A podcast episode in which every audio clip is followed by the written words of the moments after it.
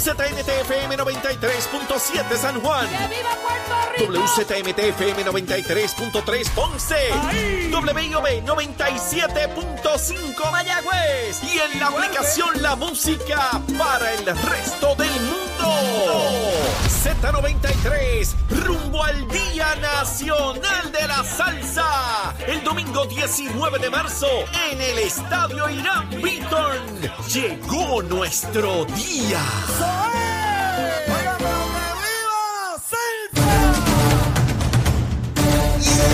Regreso aquí a Nación Z Nacional, mis amigos, comenzamos nuestra segunda hora. Esto se va rapidísimo, usted sabe cómo es el asunto aquí, pero antes de continuar quemando el cañaveral, en esta ocasión con Cristian Sobrino, vamos a los titulares con Emanuel Pacheco. Buenos días, Puerto Rico. Soy Emanuel Pacheco Rivera informando para Nación Z Nacional. En los titulares, el actual presidente del Partido Popular Democrático, José Luis Dalmau, confirmó que no buscará la presidencia del partido y que está considerando aspirar a la gobernación cuando abra en diciembre el proceso de candidaturas al interior de la colectividad. Dalmau añadió que visitará los 78 municipios y cuando mida la recepción de la gente a su aspiración a esta candidatura, determinará si da el paso. En otras notas, durante la celebración de los 75 años de la Liga de Cooperativas de Puerto Rico, el presidente de la Alianza Co- Cooperativa Internacional, Ariel Huarco, visitó la isla y destacó la posibilidad de fortalecer las cooperativas de energía como estrategia para la transformación eléctrica del país. Huarco, quien también es presidente de la Federación de Cooperativas de Electricidad y Servicios Públicos en la provincia de Buenos Aires, en Argentina, destacó que en el país suramericano existen 600 cooperativas eléctricas que suministran cerca del 50% de la energía que se produce. Además, según información del negociado de energía en Estados Unidos, las cooperativas eléctricas ofrecen servicio al 53% del territorio nacional. Por otra parte, en notas internacionales, en el sur de Turquía y el norte de Siria, una réplica de 7.5 grados de magnitud ocurrido a las 1.24 de la tarde de la hora local ha complicado la labor de los, de los rescatistas, que en medio del frío invernal que ronda entre los 26 a 48 grados Fahrenheit, trabajan arduamente en la búsqueda de sobrevivientes, mientras incrementa la tasa de muerte tras el terremoto de magnitud 7.8 ocurrido anoche, el 5 de febrero el más fuerte en impactar la región en más de 100 años. Al momento se reportan 912 muertos en Turquía y 560 en Siria. Hasta aquí los titulares, les informó Emanuel Pacheco Rivera. Yo les espero mi próxima intervención aquí en Nación Z Nacional que usted sintoniza a través de la emisora nacional de la salsa Z93. Estás con Nación Z Nacional por el Habla Música y Z93.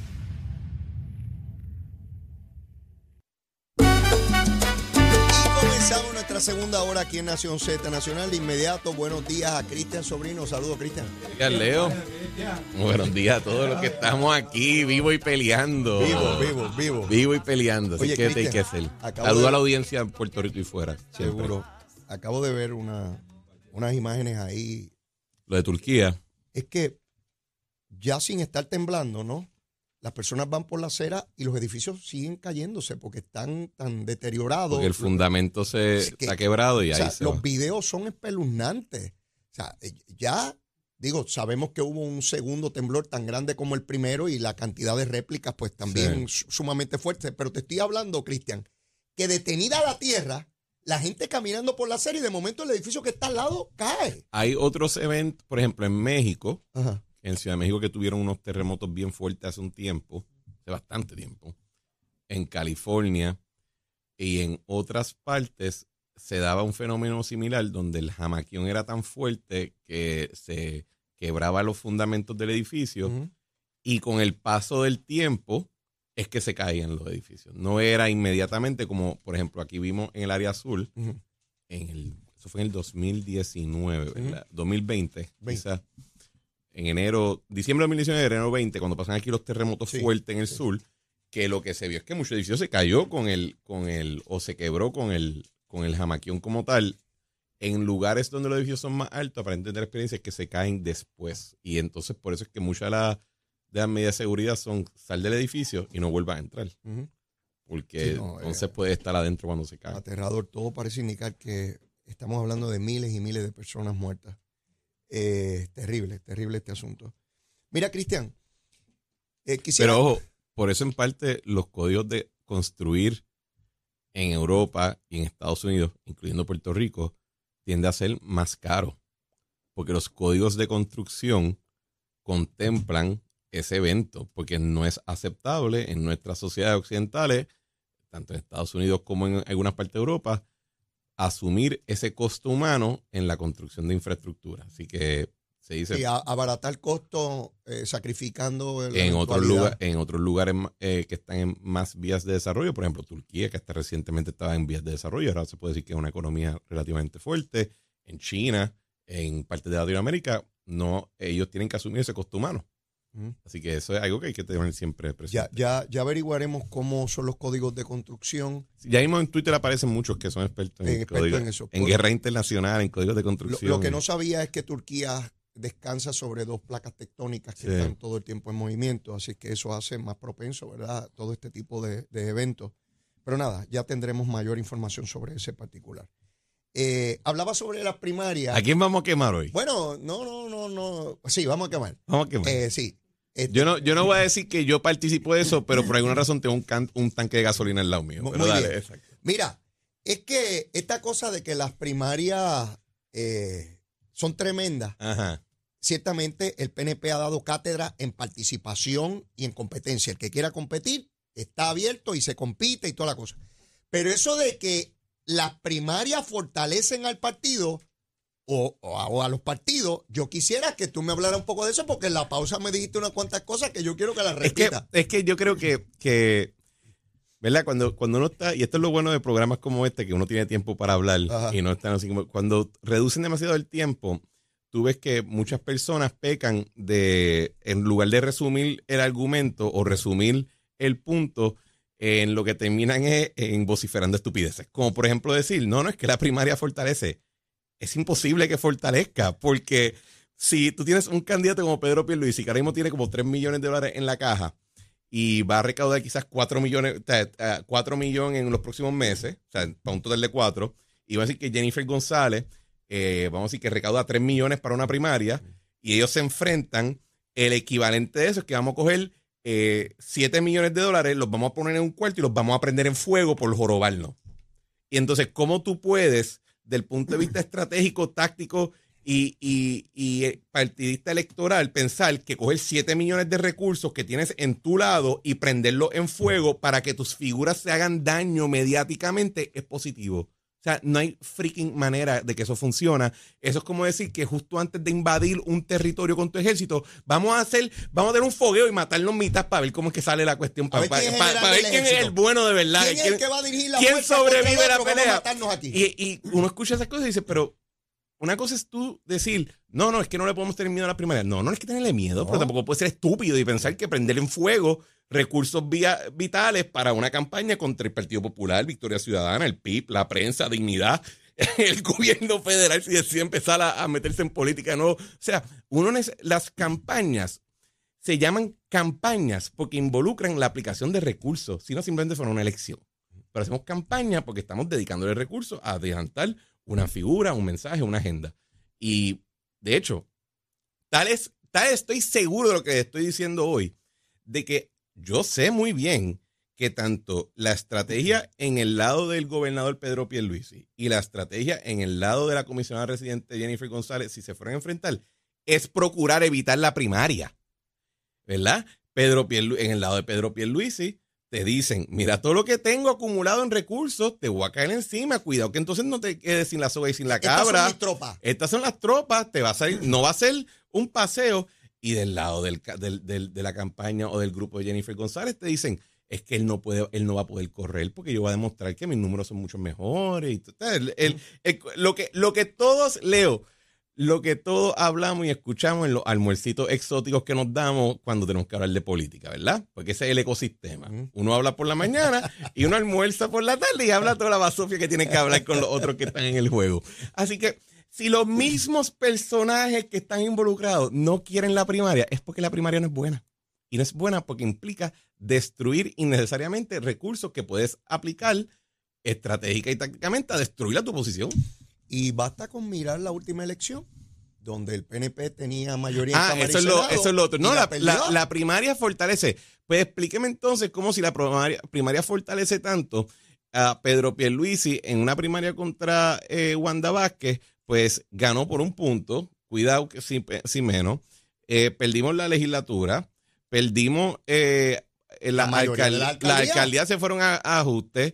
Eh, damos gracias a Dios que no se pudieron organizar mejor para limpiarnos, ¿verdad? Así que. eh, Hay en el camino dos partidos que acababan de inscribirse. porque exacto, que llevan inscribirse, 15 minutos, exacto. eh, tienen dos legisladores en Cámara, dos en Senado y el otro tiene uno en cada Cámara. y como fuente, y como, y como resultado indirecto de esa primaria, tenemos personas que están acusadas a nivel federal. También. Porque la primaria también pone a la gente a pensar a lo loco y hacen estupidez. Desesperado. Desesperado. Bueno, Wanda Vázquez. Wanda Vázquez por una, por una pinche encuesta. La alegación de los federales es que para obtener recursos y una encuesta y qué sé yo cuántas cosas más, cambió al director de instituciones financieras y puso un alter ego del banquero este del ban- venezolano. Exacto. Y, Y- ahora mírala. Y está acusada de Y corrupción. ahora, y que si los PACs y todas las vainas, así que no. y Las, las prim- primarias fortalecen. las primarias no, sí tienen un efecto a veces en, en general movilización y entusiasmo antes que quizás tu oposición que esté más ya consolidada porque pues, la gente está avivando, se tiene eventos,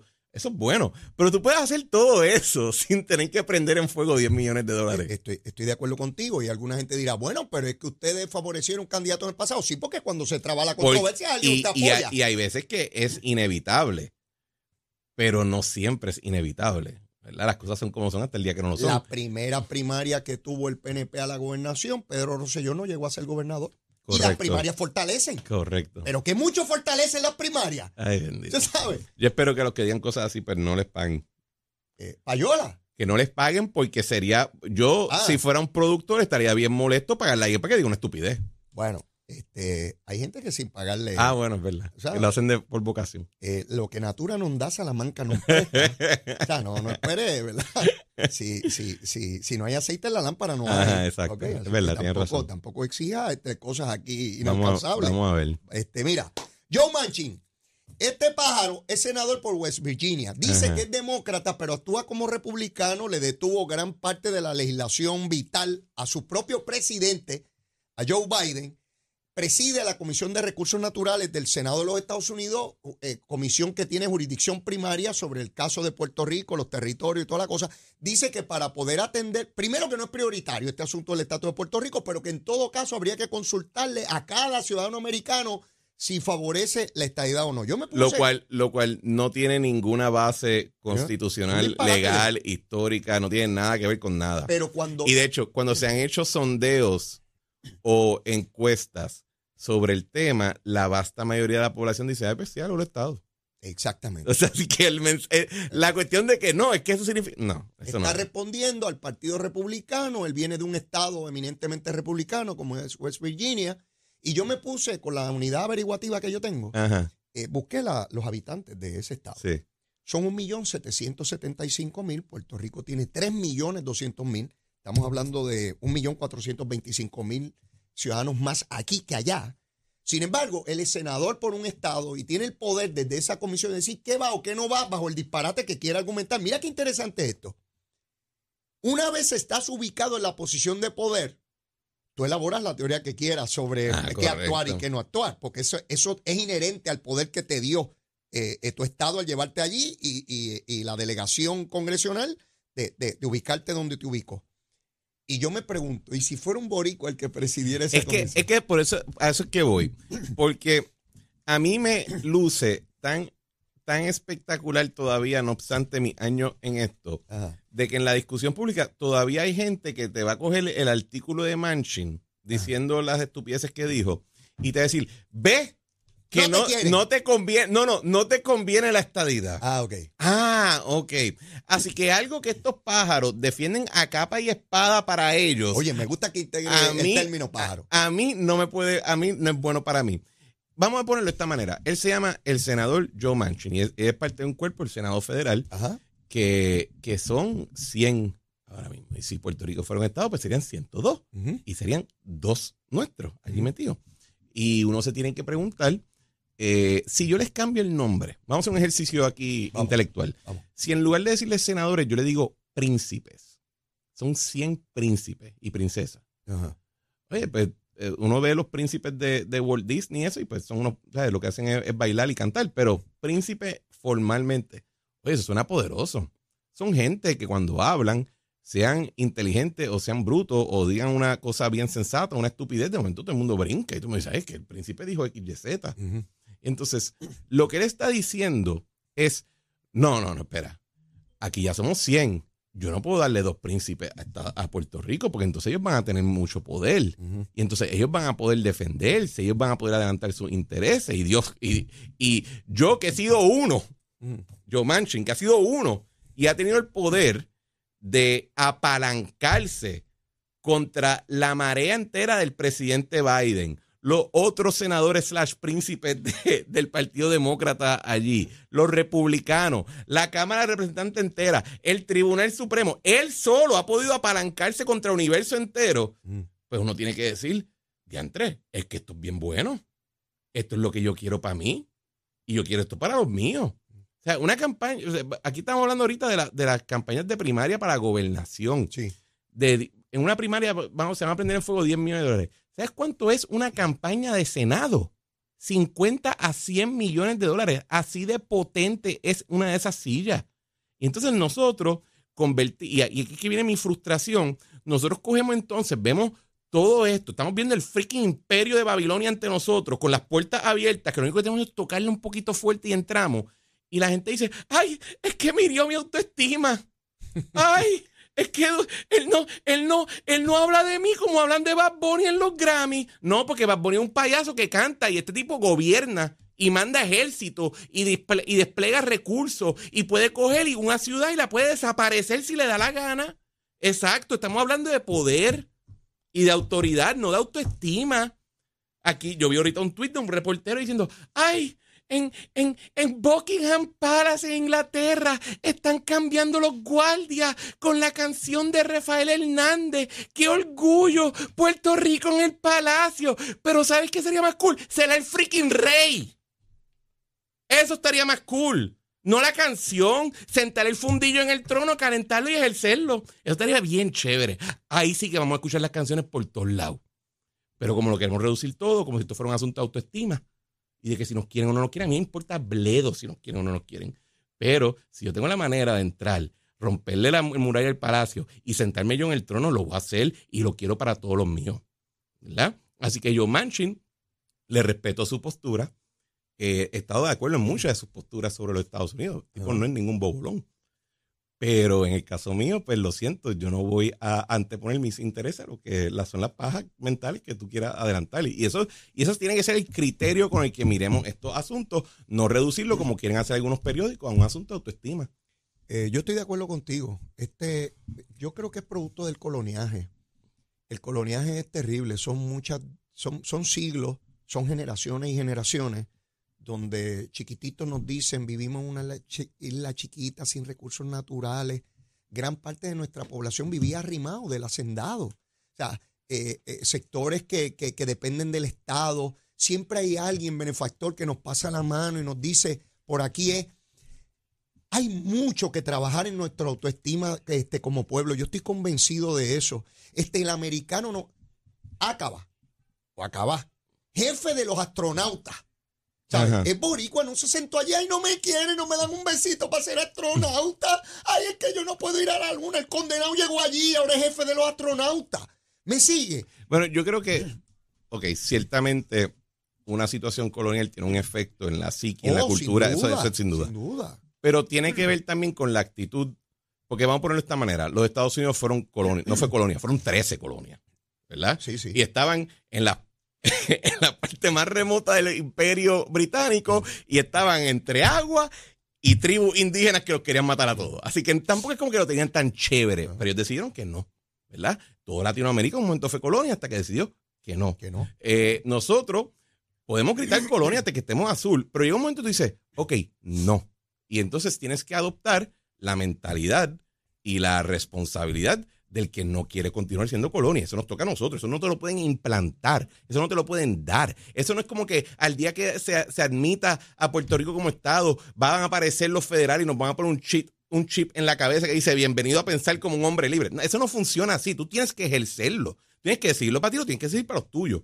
¿Verdad? Y en esa medida yo creo que nosotros contamos con una mediocre, incompetente e ignorante élite criolla que prefiere dedicarse a enfocarse a buscar cómo irse a Aspen o a Vail a, esquiar en los weekends, irse a Europa en los veranos, eh, digo, a esquiar en, en, invierno, irse a Europa en los veranos y que se pudra todo el mundo aquí, ¿verdad? Y esa parte, hasta cierto punto, yo puedo criticar la colonia a todo el mundo, pero sabes que ha habido colonias por miles de años. Lo que nunca ha habido, lo que nunca progresa es cuando tú tienes una, una, una cultura de mediocridad, de ineptitud y de ignorancia masiva. Y eso es lo que nosotros nos hemos autoimpuesto a nosotros. Nosotros nos hemos autoimpuesto a nosotros. En Puerto Rico no se habla inglés bien, no es por la colonia, es porque hemos, hemos tolerado que nuestro sistema educativo no lo enseñe bien y que no enseñe bien el español. Y que no enseñe, eso no es la colonia, somos nosotros, ¿verdad? Así que si tú te quieres sentar ahí en el trono, como dijo ahorita, tú te tienes que poner la armadura y no te la van a regalar. Y esa es la parte que yo digo, la colonia sí, pero llega un momento de decir, sí, pero, o sea, la colonia es una realidad. ¿Qué tú haces ante esa realidad? Eso es tuyo, eso no es de ellos. Estoy, estoy de acuerdo contigo. Cuando llamas élite criolla, yo veo como esa élite criolla se conforma con ir a rogar que nos den los chavitos el Medicaid, a ver si dentro de cinco años estamos otra vez de rodillas. Y mientras ellos tienen sus recursos económicos. Pero, pero lo hacen porque ellos tienen los negocios que capturan ese dinero. Porque si no fuera para ellos. No, no irían a buscarlo. es que lo hemos visto. Al segundo que el dinero no es para ellos y sus intereses comerciales que hacen, viran, la, eh, el libreto y dicen, ah, eso mantengo. Que en Puerto Rico la gente le pagan tanto y los ayudan tanto. Oye, qué interesante eso. Cuando el ¿Ah? dinero no es para ellos, es mantengo. Es mantengo, pero el segundo que es para sus empresas y para sus intereses gerenciales. Porque nunca, porque, porque la gran sorpresa que le ha dado a la élite criolla económica es que se han quedado sin ser accionistas y son meros gerenciales, ¿verdad? Cuando no es para ellos y su bonito, es a eso mantengo. Eso la gente, es que en Puerto Rico la gente gana demasiado dinero no haciendo nada.